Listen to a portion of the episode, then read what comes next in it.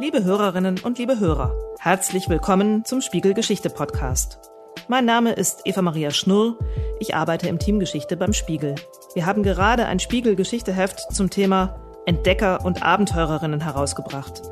In dem Heft erzählen wir, wie Menschen seit dem Mittelalter riskante Reisen ins Unbekannte gewagt haben und was sie dabei erlebten.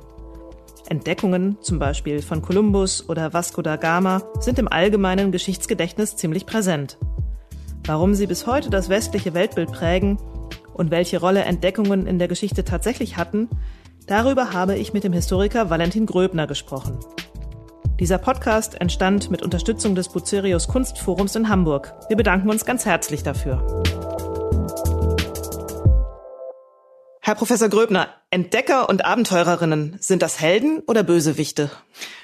Das sind Figuren, mit denen äh, griffige Geschichten erzählt werden und mit denen ganz unübersichtliche historische Prozesse mit sehr, sehr vielen Beteiligten plötzlich ganz handhabbar zusammenschnurren auf eine Geschichte von einer Figur.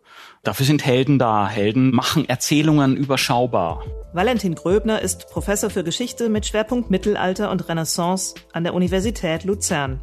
Er hat immer wieder über Reisen und Tourismus geforscht und geschrieben, zuletzt in diesem Jahr ein Buch herausgebracht mit dem Titel Ferienmüde, als das Reisen nicht mehr geholfen hat. Wir haben ihn schon für das Spiegel Geschichteheft interviewt und das Gespräch war so spannend, dass ich es hier unbedingt fortsetzen wollte. Denn was Gröbner klarstellte, war, die Entdecker als strahlende Helden, das ist einfach eine gute Geschichte, hat aber mit der historischen Wirklichkeit nur wenig zu tun. Klären wir also, wie es wirklich war.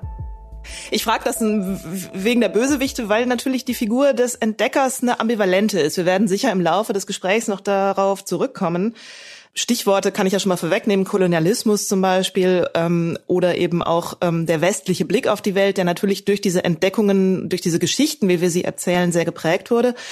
Aber tatsächlich ist es ja so, dass gemeinhin die meisten Menschen Entdecker wohl eher als Helden betrachten. Woher kommt das weitgehend positive Bild von den Entdeckungen? Also, dass sowas wie Kolonialismus, der ja damit einherging, zurückgedrängt wird. Also, dass wir Entdeckungen positiv sehen, Neugierde und auch dem Ausschwärmen ins Unbekannte, dass das eben sowas sehr ungebrochen Positives ist. Geschichte ist eine Wissenschaft, die wie alle Wissenschaften von der eigenen Vorgeschichte geprägt ist. Und äh, im Fach, im Fall der Geschichte als Fach, als Schulfach auch, ist das das 19. Jahrhundert. Das 19. Jahrhundert stilisiert die Geschichte der Entdeckungen.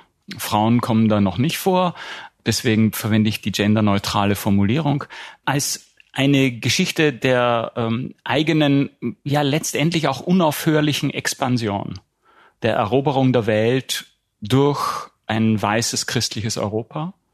Äh, und im Grunde haben wir ganz viele Kategorien dieses 19. Jahrhunderts immer noch im Alltag, in der Sprache, in unserem, auch in der Art und Weise, was wir konsumieren, äh, sind wir Bürger des 19. Jahrhunderts und gar nicht Bürger des 16. Äh, Jahrhunderts, obwohl dort ja die Entdeckungen stattgefunden haben.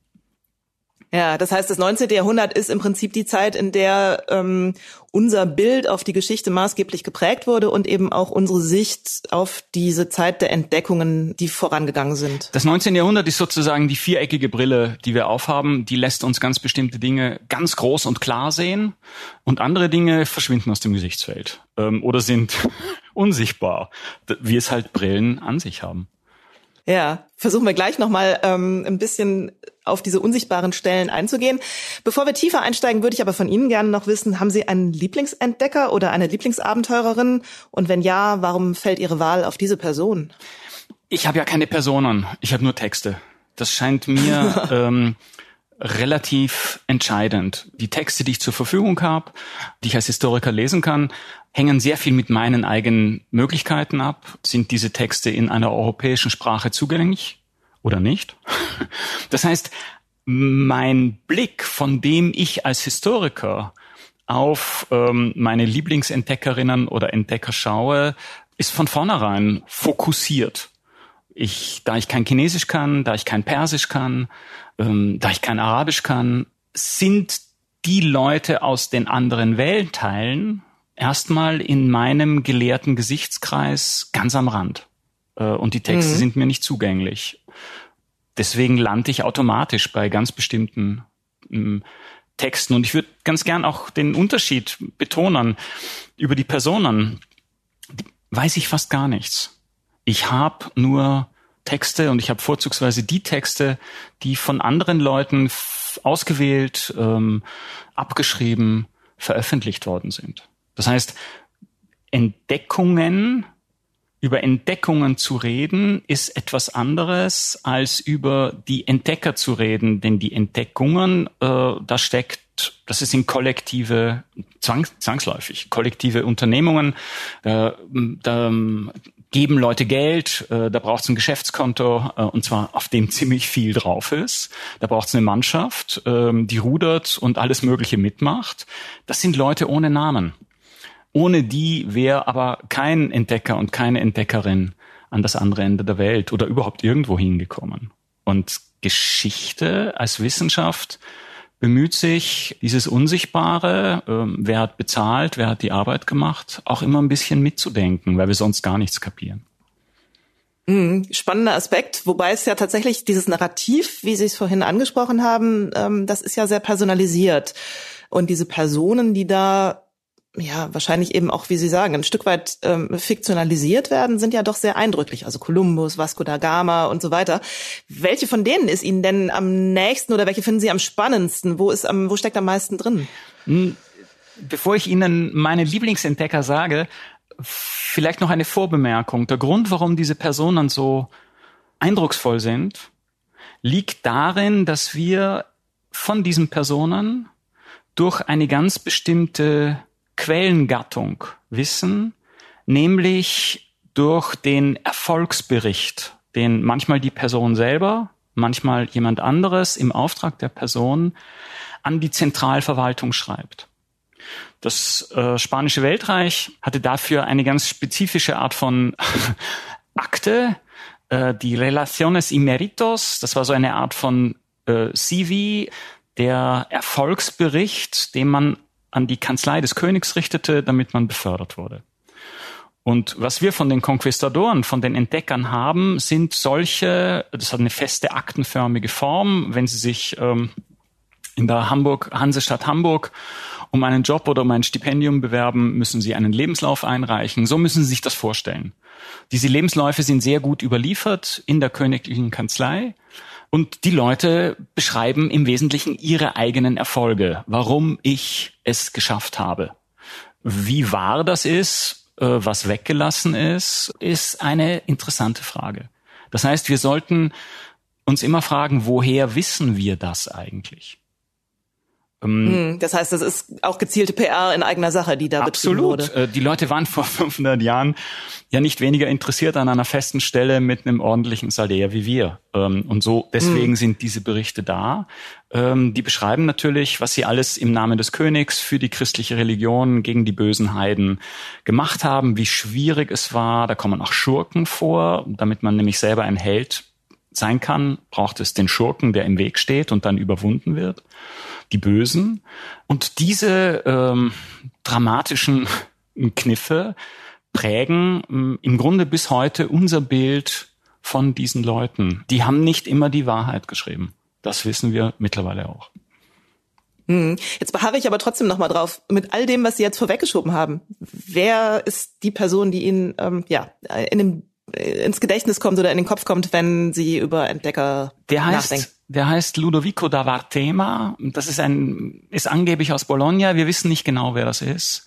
Äh, Vartema mit TH geschrieben, klingt auf Italienisch auch am Beginn des 16. Jahrhunderts komisch. Möglicherweise hieß der Ludwig Wertheimer und war ein vertriebener deutscher Jude, weil die süddeutschen Städte am Ende des 15. Jahrhunderts ihre jüdischen Gemeinden vertreiben und sehr viele von denen gehen nach Italien. Ähm, das würde passen, weil er als mm, Betriebsspion ähm, als Industriespion, als Informant äh, in den Nahen Osten, äh, in den Mittleren Osten, nach Saudi-Arabien und dann weiter zum Indischen Ozean und bis nach Indonesien gereist ist, im Auftrag der Portugiesen, um die Handelsnetzwerke der arabischen Konkurrenten auszuspionieren. Äh, der Bericht ist überliefert in einer portugiesischen Version und wird dann ins Lateinische übersetzt, als er nicht mehr Betriebsgeheimnis ist, sondern als man darüber schon sehr viel mehr weiß.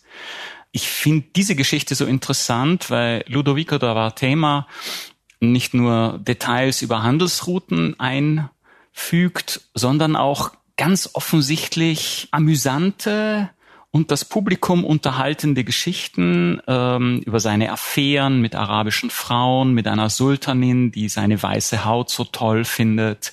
Das heißt, da kommt ganz schön hinein etwas, was äh, vorher Spionagebericht war und dann ging es um Festungen und ähm, äh, Flottenstärken und Handelsgüter, wird aufgehübscht mit unterhaltsamen Elementen des Romans. Es ist ganz interessant, sich ähm, nicht zu vergessen, dass der Roman, wie wir ihn kennen, als großes Prosastück mit, Abend, mit Abenteuern, die ein Held bestehen muss, und die Figur des Entdeckers genau gleich alt sind. Die entstehen am Beginn des 16. Jahrhunderts. Und es geht um Geld und Unterhaltung der Zuschauer. Und so kommt der Entdecker in die Welt als Romanfigur, dem man vielleicht auch nicht alles glauben sollte. Ja, ist spannend. Äh, ich musste gerade daran denken, dass natürlich heute noch ähm, äh, die Reise des Helden, wie es ja oft genannt wird, äh, eine Grundlage für Filme und auch für Romane ist. Also der Held steht vor einer großen Herausforderung. Er muss irgendwie, er oder sie muss dann ähm, diese Herausforderung bewältigen und ähm, am Ende geht es fast immer gut aus. Also das ist ja genau ähm, das Disney, Muster, was bei Sie Disney immer. und, und Genau. es muss es muss jemand ähm, ein, ein es, es muss ein Opfer gebracht werden, ein zweifelhafter Freund ähm, bleibt zurück in der Schlucht und so weiter. Wir kennen das. Die heutigen Actionfilme oder Zeichentrickfilme sind nach demselben Muster gestrickt. Äh, natürlich ein optimiertes Muster, aber wir bringen die Welt, die unordentliche Welt, einfach am liebsten mit Geschichten in Ordnung. Und da dadurch kommt der Entdecker als Held oder Heldin in die Welt. Hm. Sie haben jetzt schon ein paar entscheidende Stichworte genannt. Sie haben gesagt 1600, Sie haben gesagt 1500. Oder 16. Jahrhundert, äh, genau 1500. 1500. Äh, 1500. genau. Sie haben die Portugiesen erwähnt und das ist ja generell so. Die Zeit um 1500 gilt ja gemeinhin als das Zeitalter der Entdecker. Kurz erklärt. Als Zeitalter der Entdeckungen bezeichnet man insbesondere das 15. Jahrhundert, speziell die Jahre zwischen 1415 und 1531. Christopher Columbus entdeckte 1492 Amerika. Vasco da Gama segelte um Afrika herum und fand den Seeweg nach Indien und Ferdinand Magellan schaffte es einmal um die Erde. Die Epoche wird heute auch oft Zeitalter der europäischen Expansion genannt, denn nun begann beispielsweise auch Spanien sein Kolonialreich zu errichten.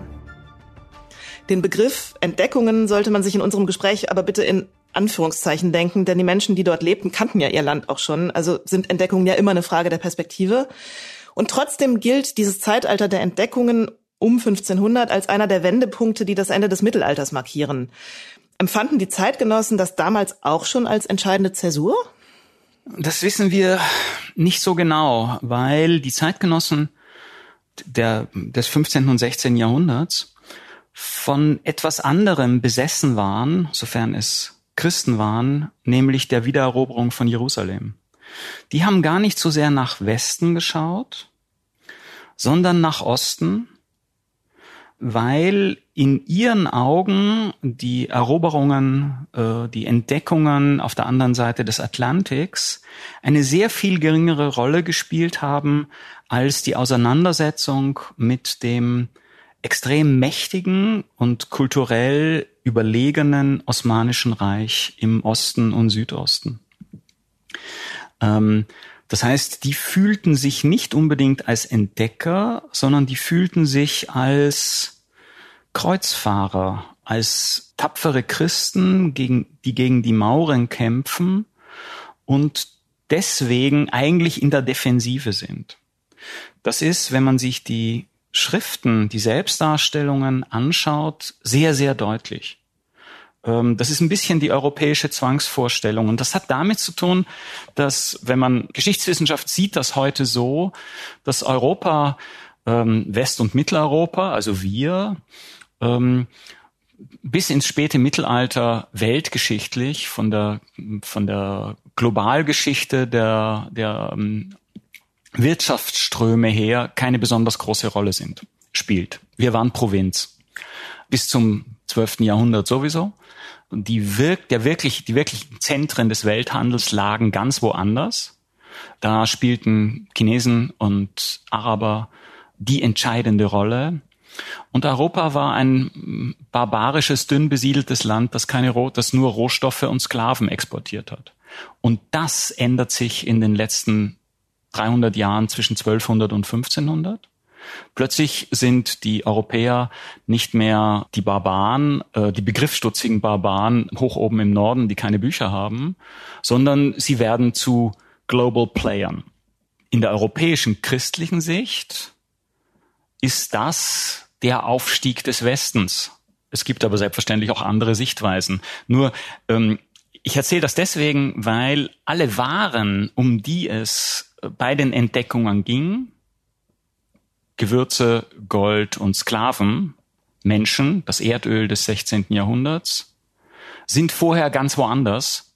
Das sind keine neuen Waren, sondern die Europäer wollen die Kontrolle darüber. Und darum ging es. Das heißt, man kann die Geschichte auch ganz anders erzählen, in der die Zentren und die Entdecker im 10. und 11. Jahrhundert ganz anderswo sitzen und die Europäer relativ spät kommen. Ja, ich würde auf genau diese anderen Zentren gleich gerne eingehen. Vorher würde ich einmal noch äh, auf dieses Narrativ des 19. Jahrhunderts ähm, eingehen, was Sie anfangs erwähnten, nämlich die Frage stellen, ähm, was es über unser Verständnis von Geschichte eigentlich aussagt, dass die Entdeckungen und der Anbruch der Moderne, den wir ja eben auch ungefähr um 1500 ähm, sehen, dass das äh, im gleichen Zeitfenster ähm, stattfindet in unserer Geschichtsvorstellung.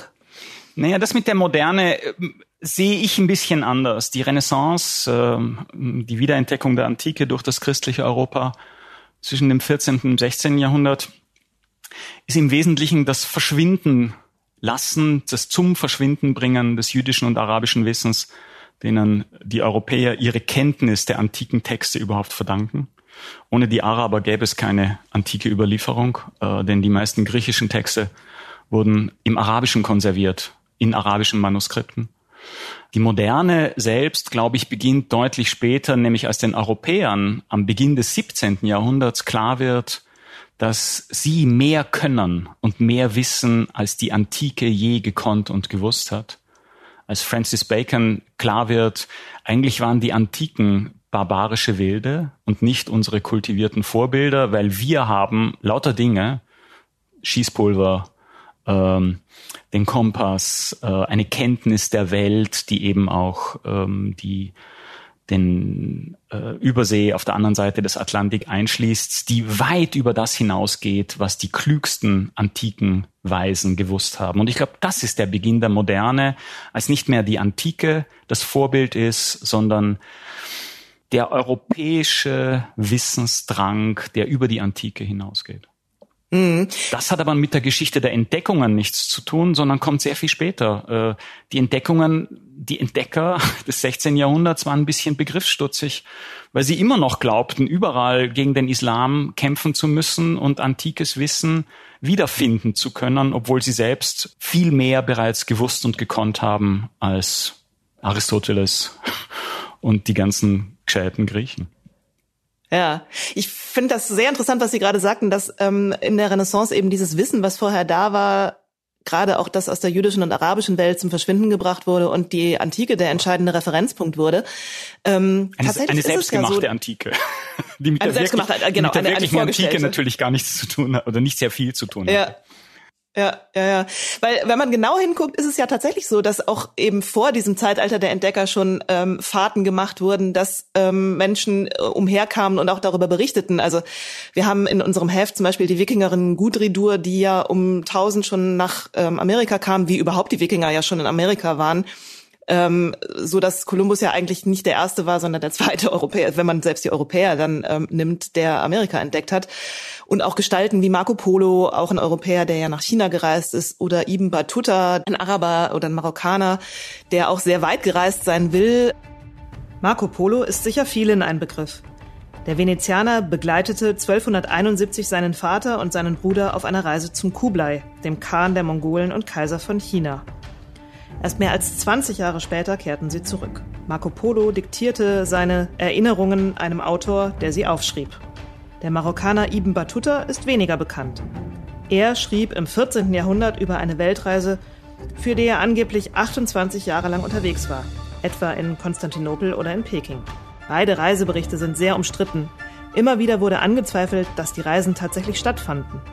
Heute nimmt man an, dass die beiden Berichterstatter zwar wohl unterwegs waren, irgendwie, aber auch Berichte anderer Reisender in ihre eigenen Schilderungen aufnahmen die waren ja alle weit vor dieser Zeit der Entdecker. Trotzdem wird es immer hinterfragt, ob das wirklich stattgefunden hat, ob das so sein kann. Also all diese Überlieferungen sind ja in Frage gestellt. Woran liegt das, dass wir diese Zeit und diese, diese, diese Reisen, diese Entdeckungen vor Kolumbus, jetzt mal als äh, Stichwort, ähm, so wenig im Blick haben? Liegt das an der Überlieferung oder daran, dass diese Individuen, diese Geschichten über Personen damals noch keine Rolle spielten? Ich glaube, dass es schon ein paar handfeste Gründe gibt ähm, mit der Erschließung der atlantischen Welt, also dem Ausgriff der Europäer über die Kanarischen Inseln hinaus auf die Karibik ein neues Zeitalter beginnen zu lassen. Das hat mit neuen Formen von ökonomischem Austausch zu tun und natürlich auch mit neuen Gütern. Was wir heute essen und wie wir heute essen, ist das Produkt dieser ähm, global historischen Erweiterung. Europa könnte man etwas zugespitzt sagen, war seit langer Zeit, sicher seit der Antike an Südostasien angeschlossen. Edelsteine, Gewürze äh, kamen seit langer Zeit aus Indien und aus Südostasien nach Europa. Aber äh, das Silber aus Potosí, äh, der Mais, äh, die Tomate, die Kürbisse, die kommen tatsächlich erst mit dieser spanischen und portugiesischen Expansion nach Brasilien und ähm, in die Karibik, nach Europa. Und das ist etwas, was unser Selbstverständnis und unsere, unsere Konsumgewohnheiten sehr stark prägt, vor allem dann in der kolonialen Variante seit dem 18. Jahrhundert, als ganz viel Kaffee, Tee und Zucker nach Europa kommt und das bestimmt, was wir zum Frühstück zu uns nehmen. Das heißt, wenn wir uns an den Frühstückstisch setzen, nehmen wir automatisch ganz viel Geschichte zu uns. Die Geschichte von Gewaltverhältnissen auch, aber eben auch die Geschichte von großen globalen Transfers. Tee und Kaffee und Zucker sind ganz schöne Beispiele. Das heißt, die vorhergehenden Entdecker sind in Vergessenheit geraten, weil sie den Alltag nicht so beeinflusst haben? Die vorhergehenden Entdecker sind, ähm, haben nie eine so große Rolle gespielt, weil es, weil sie erst sehr spät zum Helden von populären Geschichten aufgestiegen sind.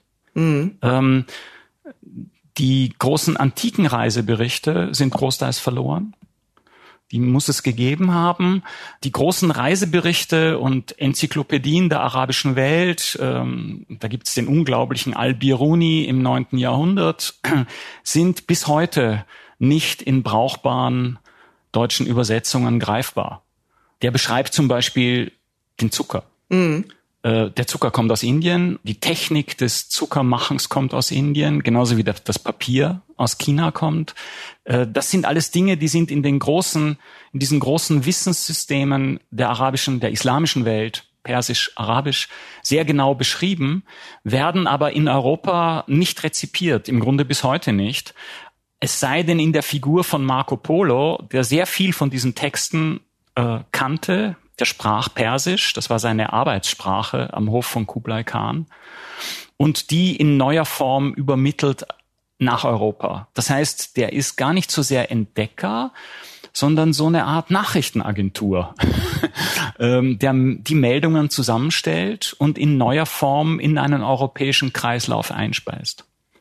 Der hat natürlich gar kein Interesse daran, die Quellen seiner Informationen allzu genau zu beschreiben. Und seine Texte werden im lateinischen äh, Westen, in der französischen und in der italienischen Version auch für andere Dinge benutzt. Die werden dazu benutzt, äh, von den Schätzen des Orients zu reden. Ähm, da geht's dann wieder ums Geld. Der Entdecker ist jemand, der zukünftige Geschäftsunternehmungen legitimiert und die Informationen dafür zur Verfügung stellt. Und das geht mit chinesischen und persischen Entdeckern natürlich oder marokkanischen äh, sehr, sehr schlecht. Ich weiß nicht, ob es von der, von den Erinnerungen, von den Texten von Ibn Battuta heute eine brauchbare deutschsprachige Ausgabe gibt. Ich fürchte nein. Hm. Hängt es damit auch zusammen, dass die Europäer eine gewisse Überheblichkeit hatten gegenüber den vorhergegangenen Epochen oder eben dann auch gegenüber den anderen Kulturen und einfach gar nicht sich vorstellen konnten, dass dort so ein ähm, zivilisatorischer Fortschritt zum Beispiel, nenne ich jetzt mal den Begriff, ähm, herrschte. Also dass dann eben auch angezweifelt wurde, dass zum Beispiel Marco Polo überhaupt in China war oder dass Ibn Battuta überhaupt gereist ist. Ich würde die Überheblichkeit anderer Kulturen nicht unterschätzen. Sowohl die Araber als auch der persisch-arabische Überlieferungszusammenhang redet von den anderen immer als von den Barbaren und von sich selber als den einzig wirklich klugen äh, und wissenden Leuten. Das ist sozusagen ein bisschen das äh, der eingebaute Selbstvergrößerungseffekt den äh, große Kulturen immer haben. Ich glaube, es geht viel eher darum, ein Gefühl dafür zu entwickeln, ähm, was Transformation, das heißt das Auftauchen von neuen Informationen über weit entfernte Länder und verlockenden Waren aus weit entfernten Ländern auch immer bedeutet. Denn in dem Moment, wo diese Dinge da sind, wollen alle Leute sie haben. Sie werden gehandelt, sehr teuer gehandelt äh, egal ob es Seidenstoffe oder äh, Sklavinnen und Sklaven sind.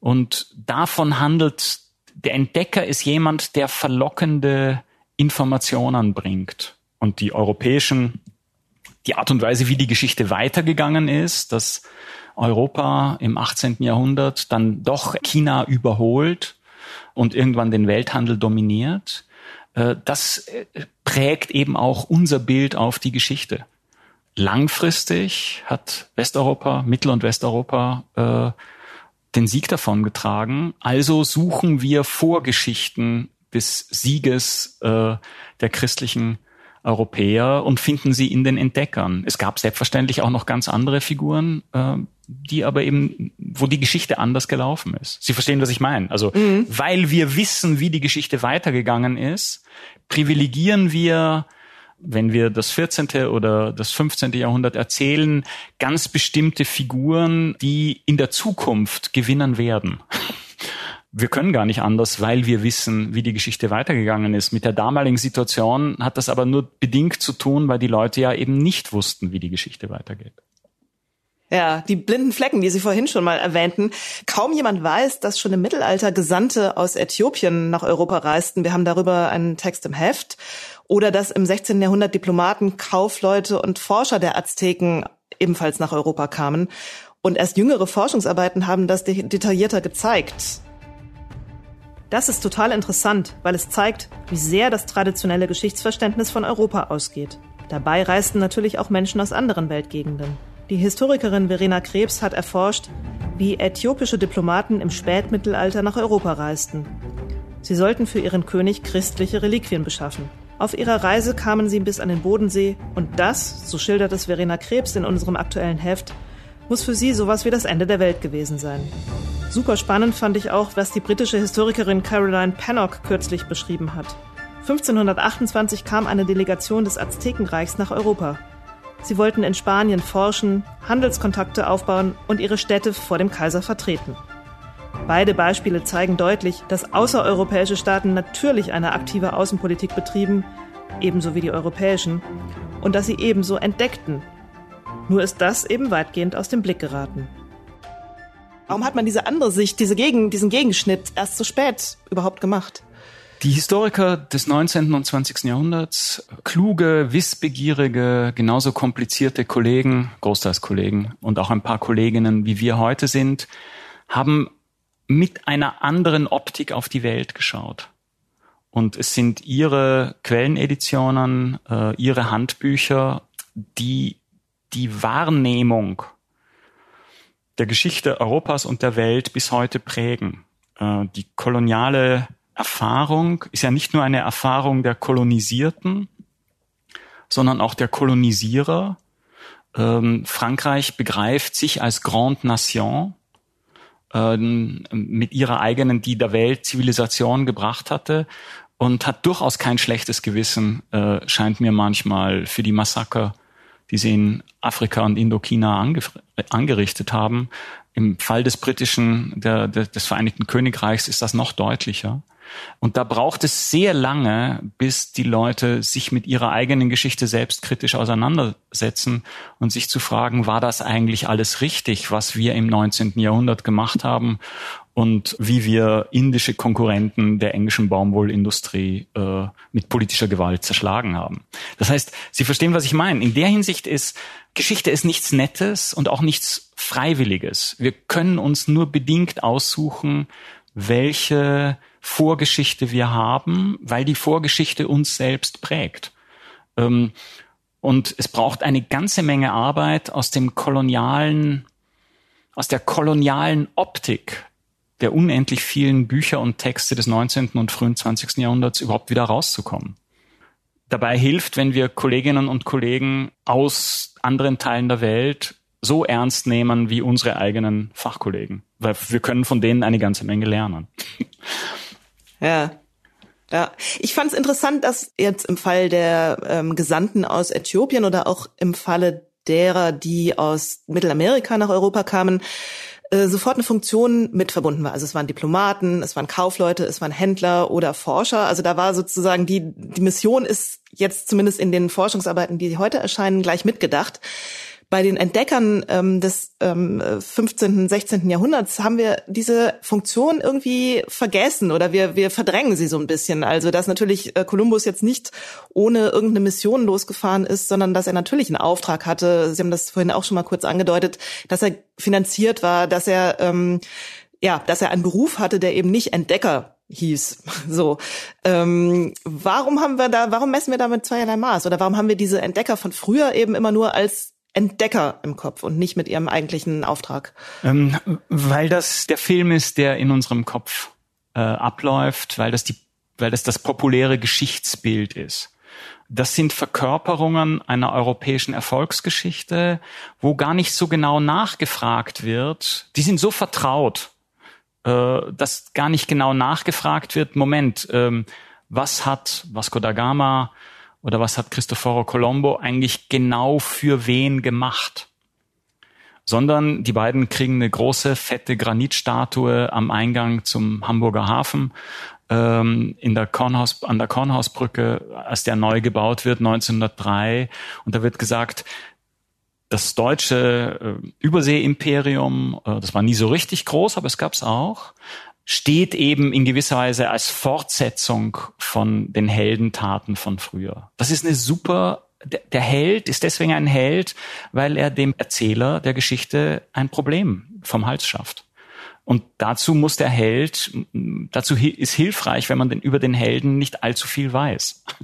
Je mehr die Forschung über Kolumbus, Vasco da Gama, Marco Polo herausbekommen hat in den letzten 30, 40, 50 Jahren, desto zwiespältiger und komplizierter sind diese Figuren geworden und sie sind einfach wieder mehr, weniger Helden geworden und plötzlich wieder mehr Geschäftsleute, Spione, Kreuzfahrer oder Diplomaten im Fall von Marco Polo. Mhm.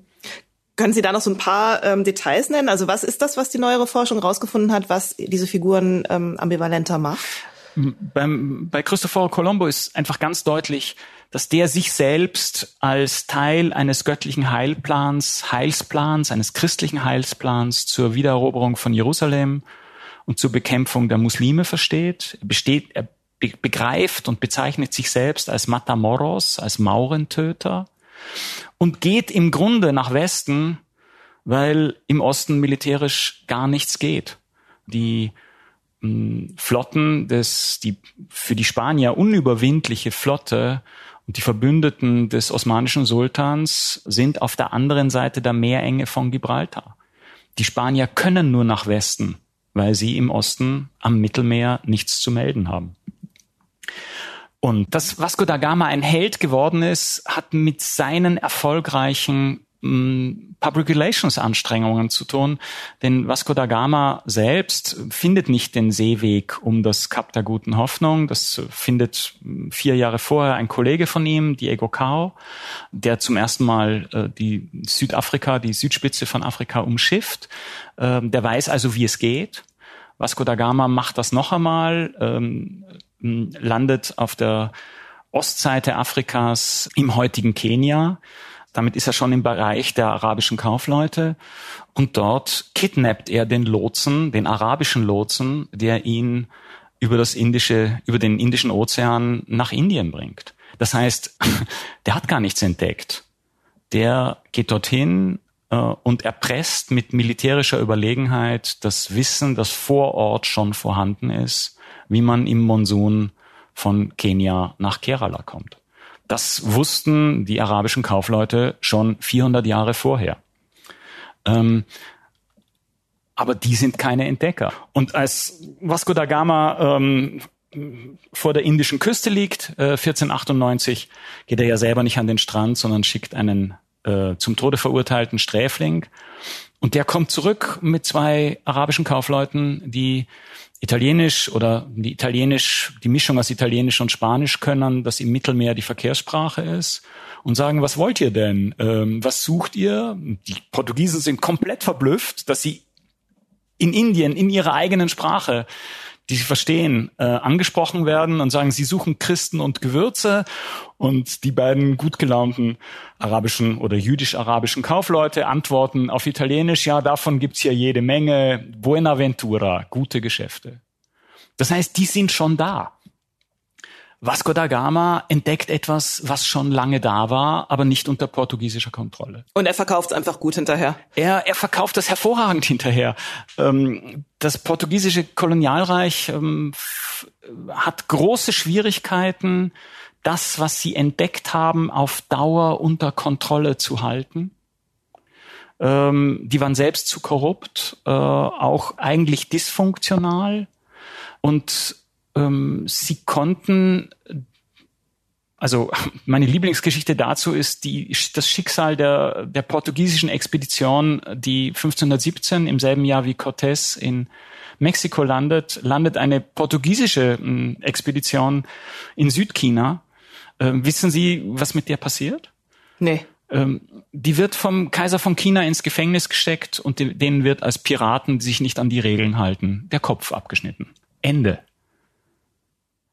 Aber man, man weiß von ihnen immerhin. Ähm, die Chinesen haben das aufgeschrieben. Ähm, aber es hat lange gedauert, bis ein französischer Historiker vor fünf Jahren darüber ein Buch gemacht hat. Weil aus der Perspektive der Chinesen waren die Portugiesen keine Entdecker, sondern Piraten und Unruhestifter, die ein sehr gut, ein tausend Jahre lang hervorragend funktionierendes System von chinesischer Kontrolle ja nicht einmal durcheinander gebracht haben, sondern einfach erstmal nur gestört haben und mit denen wurde dementsprechend verfahren. Verständlich, ja. Ähm, aus heutiger ja. Sicht ja. ähm, es hat sehr lange gedauert, bis die europäischen Kolonialreiche in China Fuß gefasst haben und das konnten sie nie aufgrund ihrer eigenen zivilisatorischen Vorsprünge, sondern nur wegen militärischer Gewalt. Sie hatten Maschinengewehre, bevor die Chinesen welche hatten.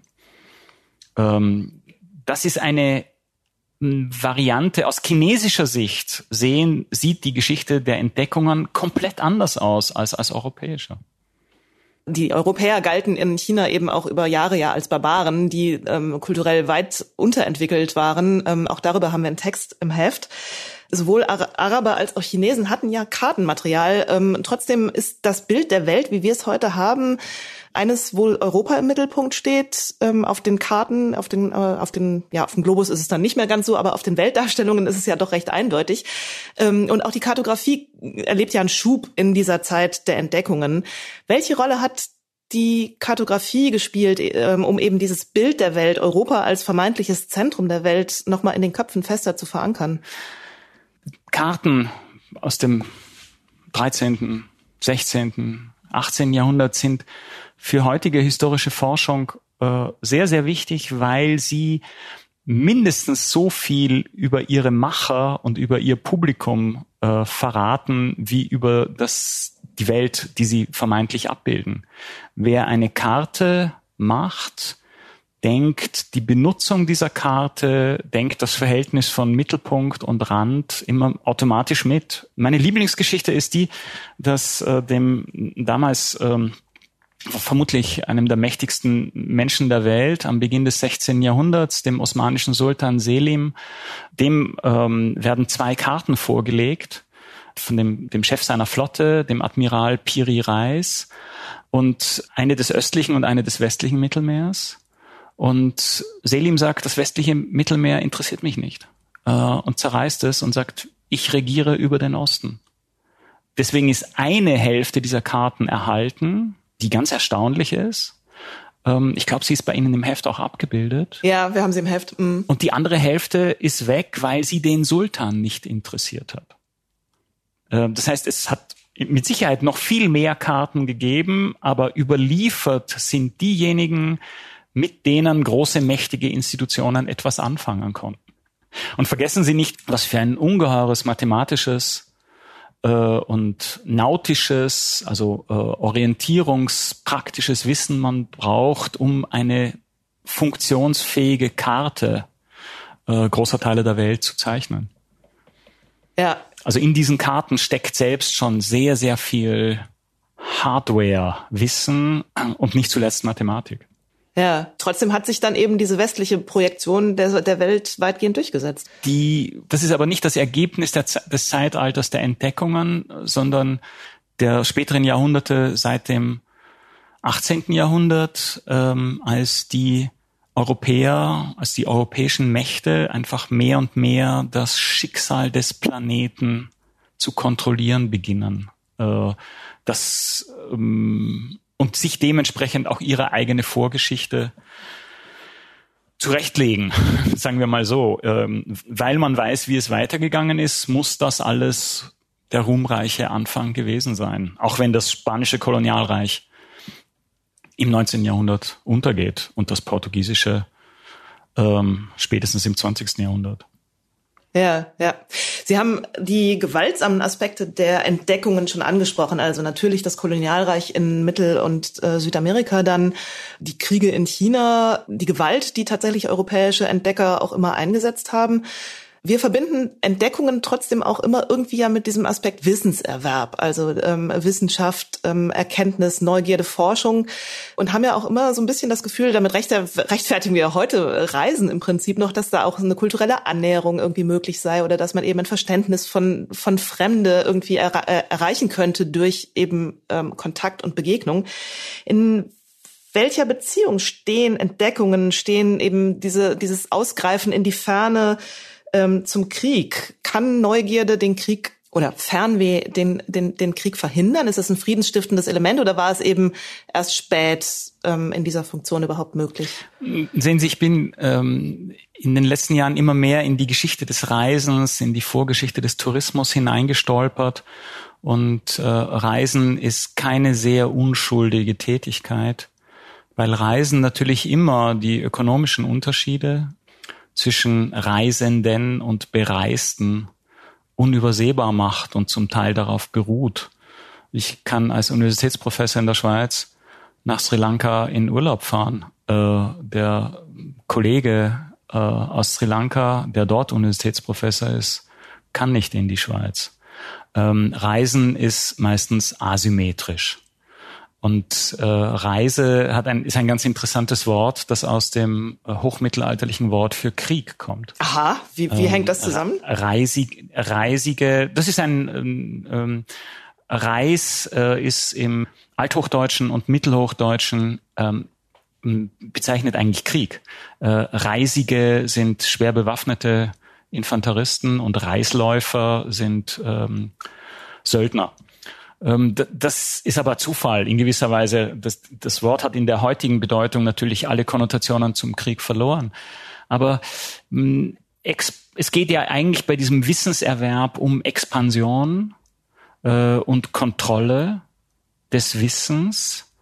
Ähm, die sind nicht einfach nur freundliche Übersetzer, sondern wollen die Dinge haben, äh, wollen Strukturen haben. Und äh, als Kolumbus äh, nach Westen segelt, hat er ja ähm, Marco Polos Schriften an Bord, weil er glaubt, er würde in Japan, äh, das Marco Polo beschreibt, als dem Reich des Kublai Khan nach Osten vorgelagerte Insel, er würde dort landen, ähm, weil er wollte wissen, wie das Hofprotokoll am Hof des Großkans ist. Ähm, das heißt, er hat damit gerechnet, in Asien zu landen, aber gleichzeitig äh, war sein Auftrag, Sklaven zu beschaffen. Äh, und er schreibt ähm, in einem der ersten Briefe an den spanischen König über die Insel Haiti. Haiti, das, also das heutige äh, Haiti, ähm, Santo Domingo genannt von den Spaniern. Die Insel sei so volkreich, dass sie jedes Jahr 5000 Sklaven nach Europa liefern können, liefern könne, ohne an Bevölkerung zu verlieren. Ähm, was Bizarres. Ähm, die Urbevölkerung von Haiti war 100 Jahre nach der Ankunft der Spanier ausgerottet. Aber äh, er hatte eben das Wissen von vorher, Marco Polo, und ein Geschäftsmodell, die Jagd nach Sklaven, im Kopf. Und das bringt ihn dorthin. Dasselbe ist ja der Bevölkerung der Kanarischen Inseln passiert, als die von den Europäern entdeckt wurden, äh, nicht freiwillig. Sie verstehen, was ich meine. Die, das Entdecktwerden ist keine gemütliche Angelegenheit. Äh, hier kommen keine freundlichen Spezialisten für multikulturelle Kommunikation, sondern Leute mit sehr hungrigen Investoren im Hintergrund, die ihnen die Reise bezahlt haben. Hm. Sind wir wieder beim Anfang, also die Bösewichtseite der Entdecker sozusagen? Ich bin Historiker, ich bin ja kein Pfarrer. Ähm, es ist nicht meine Aufgabe, moralische Urteile zu fällen. Und ich finde die Geschichtswissenschaft dort, wo sie moralische Urteile fällt, meistens erstaunlich wenig haltbar. Äh, wir sind dafür da, Informationen abzusichern und zu kontrollieren, ob das stimmt oder ob das nicht stimmt. Und meistens ergeben diese, diese Informationen ein sehr ambivalentes Bild. Äh, nicht nur die Europäer haben gewalttätige Strukturen, sondern die von ihnen unterworfenen, die Azteken und die Inkas sind ein schönes Beispiel, hatten ihre eigenen gewalttätigen Strukturen, die auch nicht sehr lustig waren. Mm, klar. Ja. Ähm, das heißt, den unschuldigen, edlen Wilden hat es nach dem Kenntnisstand der Forschung vermutlich so nicht gegeben. Ähm, trotzdem ist das ein romantisches Bild aus dem 18. und 19. Jahrhundert, das wir ebenfalls weiterhin mit uns herumschleppen und das sozusagen auch als Gegenbild zum Entdecker sehr starke Effekte erzielt, sozusagen. Äh, schauen Sie sich mal den Columbus-Film von 1992 mit, äh, von Ridley Scott mit Gérard Depardieu als Columbus an, wo der da an den Strand äh, stapft und da sieht man die schönen, edlen Wilden, die Taino-Häuptlinge. Äh, das ist ein Bild aus dem kolonialen Imaginären, das es so nie gegeben hat. Äh, Kolumbus selbst beschreibt das. Er beschreibt die als sehr schön. Aber eben, er hat schon im Kopf, dass man sie als Sklaven verkaufen könnte. Mhm. Sie schlagen gerade den Bogen ins 18. und dann eben auch 19. Jahrhundert. Das ist ja eine Zeit, wo ähm, Reisen erstmals auch ähm, abseits von großen Mächten, zumindest einzelnen Personen möglich wird. Ich denke zum Beispiel an jemand wie Ida Pfeiffer, eine Hausfrau aus Wien, die um 1850 ihre Familie anlog und behauptete, sie reise nur nach Konstantinopel und dann einfach weiterfuhr. Wenn man Bilder von Ida Pfeiffer sieht, kann man sich gar nicht vorstellen, dass diese Frau die berühmteste Weltreisende ihrer Epoche gewesen sein soll. Mit Spitzenhaube und hochgeschlossener Jacke sieht sie fast sogar ein bisschen verhuscht aus. Aber das war sie ganz sicher nicht. Sie ließ ihren Mann in Wien zurück, angeblich nur für eine kurze Reise, und kam erst nach neun Monaten wieder.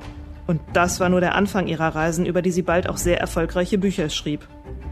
Insgesamt legte sie fast 300.000 Kilometer zurück, oft sehr unkomfortabel, wurde an europäischen Höfen empfangen und erzählte dort über ihre Erlebnisse und erlebte lebensgefährliche Abenteuer. Ist Ida Pfeiffer nicht dann doch jemand, die ohne Zweck reiste, die von Neugierde und Sehnsucht im wahrsten Sinne des Wortes getrieben war? Also kommt das im 19. Jahrhundert dann auf, das zweckfreie Reisen? Ich glaube, dass Leute aus Neugier oder aus einer Mischung aus Neugier und ökonomischem Sog und Abenteuerlust immer schon gereist sind. Die wenigsten hinterlassen ausreichend Spuren. Reisen in einer Welt ohne Antibiotika und ohne moderne Medizin ist ganz schön gefährlich. Reisen in einer Welt ohne funktionierende Staaten äh, und, und ohne ein ohne Beschützer ist ebenfalls ziemlich gefährlich. Und von sehr vielen interessanten Reisen fürchte ich, wissen wir deswegen nichts, weil die Leute nicht zurückgekommen sind. Aber war nicht vorher tatsächlich der Reisende eher tatsächlich ein Pilger? Also es gab doch immer eher so einen Zweck für die Reise vorher, oder? Ähm, Reisen war sehr teuer. Reisen braucht sehr viel Zeit und sehr viel äh, Geld. Oder man arbeitet während der Reise. Dann ist man aber kein Entdecker, sondern ein Migrant. Und Migranten gibt's jede Menge. Viele von den Jerusalem-Pilgern des 15. und 16. Jahrhunderts, über die wir viel wissen, weil sie viel aufgeschrieben haben, arbeiten zwischendurch, hm, haben Jobs auf verschiedenen Stationen ihrer Reise, weil ihre Reisekasse nicht groß genug ist und arbeiten dann eineinhalb Jahre als Hauslehrer irgendwo in Südfrankreich, bevor sie die Passage äh, bezahlen können. Das heißt, dieses Nebeneinander von unterschiedlichen Erwerbstätigkeiten ist für frühmoderne, spätmittelalterliche und frühmoderne Reisende die Regel. Der Entdecker, den stellen wir uns immer vor als jemanden, der nie arbeiten muss, äh, jedenfalls nicht dort, wo er hinfährt. Und das macht ihn ähm, dem heutigen Touristen so verdächtig ähnlich, weil wenn wir irgendwo in Urlaub fahren, müssen wir dort auch nicht arbeiten. Es sei denn, wir sind keine Urlauber, sondern jemand anderes. Äh, Sie verstehen, was ich meine. Ja, also, ist spannend, es macht einen Unterschied, ob ja, man ja, klar. Entdecker als wissbegierige Intellektuelle oder als äh, verdächtige Migranten beschreibt. Die Chinesen haben die Portugiesen im 16. Jahrhundert eben als verdächtige Immigranten beschrieben und dementsprechend behandelt. Aber in unserem Bild vom Entdecker kommt die Arbeit und wer das eigentlich alles bezahlt, im Zweifelsfall nicht vor. Und deswegen, ja. deswegen heißt, äh, heißen ja auch Reisebüros oder die Verlage von Reisebüchern für den heutigen touristischen Massenmarkt Marco Polo. ähm, dabei musste Marco Polo die ganze Zeit arbeiten, aber der Großkhan, sein Arbeitgeber, hat die Rechnungen bezahlt. Ja, ja. Ja, das ist interessant, weil auch diese Reisenden des, äh, des 19. Jahrhunderts dann ja arbeiteten. Also Ida Pfeiffer hat Bücher geschrieben über ihre Reisen ähm, und sich damit finanziert oder auch jemand wie Richard Burton ähm, hat ja Bücher geschrieben. Also da begann dann eben ja diese Erlebnisreiseliteratur und ähm, dadurch eine neue ökonomische Einnahmequelle für, weil man die Reiseberichte an all jene verkaufte, die möglicherweise nicht diese Möglichkeiten hatten, dann selber zu reisen, oder? Ähm, ja, das gibt es schon früher, aber in einem ganz anderen, ähm, in einem ganz anderen, in einer ganz anderen Form. Ähm, Bestseller des 16. und 17. Jahrhunderts sind die sogenannten Gefangenschaftsberichte, Berichte von Leuten, ähm, die in normalerweise türkische Gefangenschaft geraten sind bei Reisen über das Mittelmeer. Reisen war gefährlich, auch Reisen im westlichen Mittelmeer war gefährlich, weil es da türkische Piraten und Sklavenhändler gab. Und die dann verkauft wurden nach Istanbul, zum Teil weite Reisen gemacht haben, unfreiwillig als äh, Sklaven zurückkamen, freigekauft wurden und dann einen Bericht darüber geschrieben haben, wie es ihnen im Morgenland bei den ähm, schlimmen Mauren und Türken ergangen ist. Und das waren Bestseller. Die hatten sehr, sehr viel zu berichten. Ähm, es gab eine riesige Faszination des christlichen Europa an dem bösen anderen. Aber ihr Roman ist dann eben nicht der Roman des Entdeckers, sondern eine Art von äh, normalerweise christliche Prüfung, die sie alle als äh, standhafte Christen bestehen und dementsprechend zurückkommen. Geschrieben für ein christliches Publikum. Diejenigen, die dort geblieben sind und Muslime geworden sind und Karriere gemacht haben, haben nicht für den, für das christliche Publikum geschrieben. Aber wir wissen, dass es die gegeben hat zu vielen Zehntausenden. Hm, spielt da der ökonomische Aspekt eine Rolle? Haben die verdient an diesen Berichten? Ähm, Manche ja, ähm, vergessen Sie nicht, im Gegensatz zum 19. Jahrhundert gibt's im 16. und 17. Jahrhundert kein Copyright. Das ist die Welt der Raubdrucke. Wenn ein Buch interessant war, ähm, haben, hat sofort äh, jemand seine eigene äh, Auflage davon drucken lassen und der Autor oder ganz selten die Autorin hat gar keine Einnahmen davon gehabt. Das heißt, ähm, das ist noch eine ganz andere Welt, mit der sich mit Schreiben sehr viel weniger leicht Geld verdienen lässt. Es sei denn, man schreibt für eine Institution, für einen Fürsten, der einem dann einen festen Job gibt. Ja, ja. Als wir unser Heft gemacht haben, haben wir ziemlich verzweifelt versucht, Frauen zu finden, die gereist sind und äh, Entdeckerinnen. Ähm, doch vor dem 19. Jahrhundert ist das wirklich sehr, sehr schwer. Über Gudridur, die Wikingerin, haben wir ja schon gesprochen, so eine halbmythische Gestalt, die aber vermutlich ja tatsächlich existierte. Eine andere Frau ist Jean, äh, Jeanne Barré, die mit Bougainville in die Südsee fuhr. Aber darüber hinaus wird es eben vor dem 19. Jahrhundert schon sehr dünn. Ähm, ähm, mir fällt, das? mir, das hat mit der mit dem Konnex von Frauen als juristische Personen, denen man glauben kann, zu tun. Äh, die ähm, ich fürchte, das gilt für alle drei abrahamitischen Religionen, äh, den, das Christentum, ähm, den, den Islam oder die Islams und das Judentum, dass Frauen bei ihnen als Zeugen von Glaubwürdigkeit, als Zeuginnen ähm, sehr schlecht angesehen sind und dementsprechend diese Kulturen Mühe damit haben, Frauen als Wissende, als ähm, Informationsproduzentinnen ähm, entsprechend ernst zu nehmen und ihnen Raum und eine Rolle zu geben. Es gibt ganz wenige Ausnahmen, äh, die alle aus dem religiösen Bereich kommen. Ähm, es gibt eine berühmte ähm, englische Pilgerin äh, am Ende des 14. und am Beginn des 15. Jahrhunderts, die ihren eigenen Pilgerschaftsbericht aufschreibt und der wird auch tatsächlich abgeschrieben. Aber das ist eben religiöse Literatur, obwohl sie gereist ist und die ist weit gereist und erlebt erstaunliche Dinge. Und das ist der einzige lange Pilgerbericht von einer Frau, den wir haben. Aber den gibt es. Ähm, aber ediert worden ist der erst von einer, ähm, übrigens der ersten englischen Professorin für mittelalterliche Geschichte ähm, in den 1930er Jahren.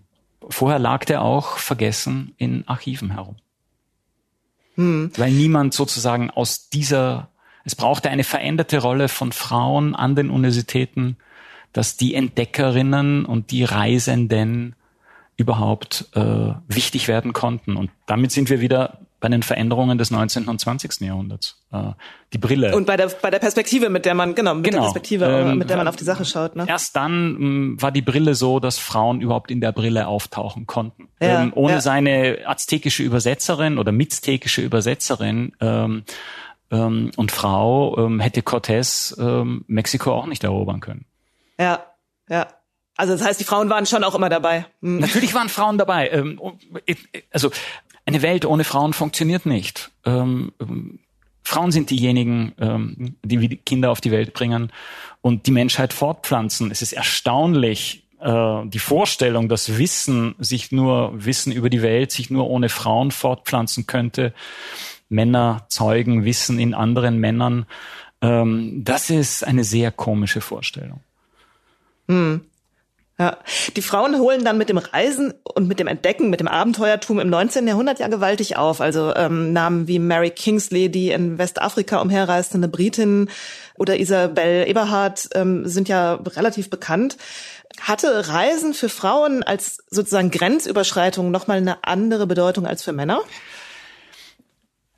Ähm, ich weiß nicht, welche Antwort Sie auf diese Frage erwarten. Ich glaube, dass das ist eine offene Frage. Ich habe keine, keine Erwartung. Ähm, ich, ich glaube, dass Reisen ja nichts ist, was von den generellen ökonomischen und sozialen und politischen Umständen ähm, getrennt passiert. Reisen ist keine Gegenwelt.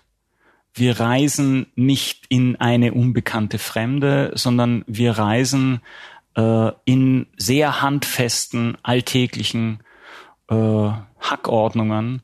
Und wenn die Frauen in diesen Hackordnungen ganz unten sind, kommen sie als Reisende nicht vor.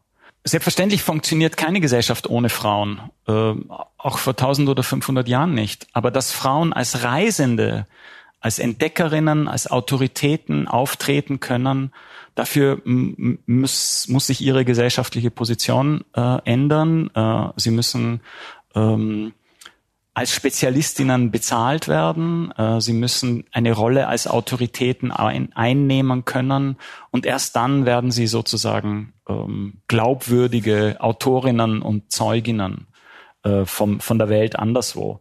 Die Welt anderswo, die wir als Reisende erforschen, ist mit unserem eigenen Alltag, mit unseren, mit den Hackordnungen und Hierarchien in unserem eigenen Alltag extrem eng verbunden.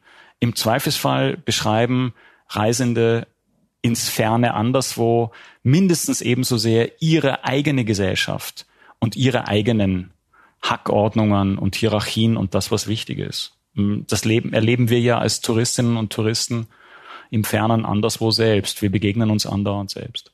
Ja, kann man sich beim Reisen überhaupt von dem eigenen Weltbild lösen? Also das ist ja was auffällt auch zum Beispiel in diesen Reiseberichten des 19. Jahrhunderts, dass der koloniale Blick da immer noch eine sehr starke Rolle spielt, selbst bei Leuten, die gegen Sklaverei argumentieren und die eigentlich fortschrittlich in ihrer eigenen Zeit sind, die sich dann aber trotzdem mokieren über die fehlende Sauberkeit in anderen Ländern oder ähnliches. Ja, geht es ohne diesen Blick, den eigenen? Nicht, oder? Als Historiker wäre ich sehr skeptisch. Ähm, wir lesen die Reiseberichte von christlichen Pilgern, von christlichen Kaufleuten, von Konquistadoren heute mindestens ebenso sehr als Quellen über die Gesellschaft, aus der diese Menschen gekommen sind und nicht so sehr als Berichte über die Gesellschaft, in die diese Menschen gereist sind. Der Reisende berichtet am ausführlichsten von sich selbst. Das geht gar nicht anders, fürchte ich auch in einer anderen Hinsicht, Sie haben von das, die Asymmetrie des Reisens eben angesprochen. Das finde ich einen interessanten Aspekt, weil tatsächlich ähm, gerade heute, wenn wir über Klimawandel reden, wenn wir über die Folgen auch ähm, von, von, von dem reden, was wir auch in, mit, mit Tourismus in, ähm, in Ländern anrichten, das wissen wir alle und trotzdem wollen wir weit wegfahren, wollen Abenteuer erleben beim Reisen. Ähm, steckt uns irgendwie dieses koloniale Entdeckertum des, des 15. Jahrhunderts immer noch in den Knochen in einer gewissen Weise? Haben wir diesen Blick auf die Welt, dieses Aneignen der Welt, was damit ja in einer gewissen Weise individuell passiert, ähm, immer noch nicht verloren? Ich wäre da vorsichtig. Wer ist denn uns? Sie nehmen ganz selbstverständlich eine die Position einer gut verdienenden Hamburgerin ein. Ähm, ähm, in dem Moment, wo Sie einen nigerianischen oder einen ukrainischen Pass haben, sieht die Eroberung der Welt sehr viel komplizierter aus. Ähm, und vergessen Sie nicht, dass ähm, ich habe mir die Zahlen gerade angeschaut. 2019, also vor Corona, sind überhaupt äh, nur 61 Prozent aller Deutschen äh, in den Urlaub gefahren. 39 Prozent sind zu Hause geblieben und in den Jahren davor und erst recht in den 60er und 70er Jahren war das Verhältnis noch viel stärker. Das heißt, so viele Leute fahren gar nicht aus Deutschland nach Übersee. Das spielt aber im Selbstbild, im deutschen Selbstbild als, Ökon als Ausweis von ökonomischem Erfolg eine so große Rolle, dass sich die Deutschen selbst immer nur als erfolgreiche ökonomische Touristen beschreiben können, auch wenn relativ viele Deutsche beides Geschlechts äh, ganz zufrieden zu Hause bleiben. Und früher war das noch viel stärker so. Hm. Sie haben sich ja mit dem Reisen historisch beschäftigt. Ähm, wie, haben Sie aber eine Idee, wie zeitgemäßes Reisen, zeitgemäßes Entdeckertum aussehen könnte? ähm, wir haben, wir haben ähm, unfreiwillig in den Jahren 2020, 2021 eine ganze Menge über unfreiwilliges Entdeckertum ähm, im Nahbereich gelernt. Äh, erstaunlich ist ja schon, ähm, wie sehr Reisen auch immer ein soziales Programm ist. Ich muss reisen, damit ich anderen Leuten zeigen kann durch meine Reisen, was für eine wahnsinnig interessante, kultivierte, neugierige, wagemutige äh, und offene Person ich bin. Reisen ist äh, von Selbstdarstellung der Reisenden sehr, sehr schwer zu trennen. Ähm, offenbar müssen wir reisen, um herauszufinden, wer wir selbst sind, respektive um uns selbst darzustellen als erfolgreiche, souveräne Reisende, die planern äh, und denen immer alles gelingt im Wilden anderswo. Ich weiß nicht, ob das auf Dauer ein tragfähiges Modell ist. Gleichzeitig wohne ich in einer Stadt, die bis 2020 ähm, von äh, vielen Millionen Amerikanern, Chinesinnen und Chinesen, äh, indischen Paaren besucht wird, in der die Präsenz außereuropäischer Touristen äh, ganz selbstverständlich war. Und das ist plötzlich weg. Und Freunde von mir sagen auch, sie fehlen ihnen die begriffsstutzigen, äh, netten ähm, Chinesinnen und Inder, ähm, die in Luzern am See herumstehen, genauso ratlos wie wir in China oder Indien am See herumstehen. Und ähm, darüber kann man auch einiges lernen. Wie weit sind wir bereit, Besuch zu, nicht nur zu besuchen, sondern auch besucht zu werden? Ja, ähm, ja. Overtourism ist ja immer ein Problem der anderen. Nie das vom eigenen Anspruch. Ja, das stimmt. Aber letztlich ist es ein Bogen, weil diese Ambivalenz, die sich durchzieht durch das Entdeckertum, durch das Reisen, die begleitet uns offenbar. Also es ist irgendwie, ähm, ja, einerseits dieses, dieser Drang irgendwie in die fernen Welten und andererseits das irgendwie damit verbundene Wissen auch, ja, dass es eben nicht nur was Gutes hat. Ich wäre mit dem Wissen ein bisschen vorsichtig. Wie viele Touristen sind bereit, die Sprache der Länder zu lernen, die sie besuchen? Vor allem dann, wenn die Länder weiter weg sind und wenn es ziemlich viel Arbeit ist, diese Sprache zu lernen.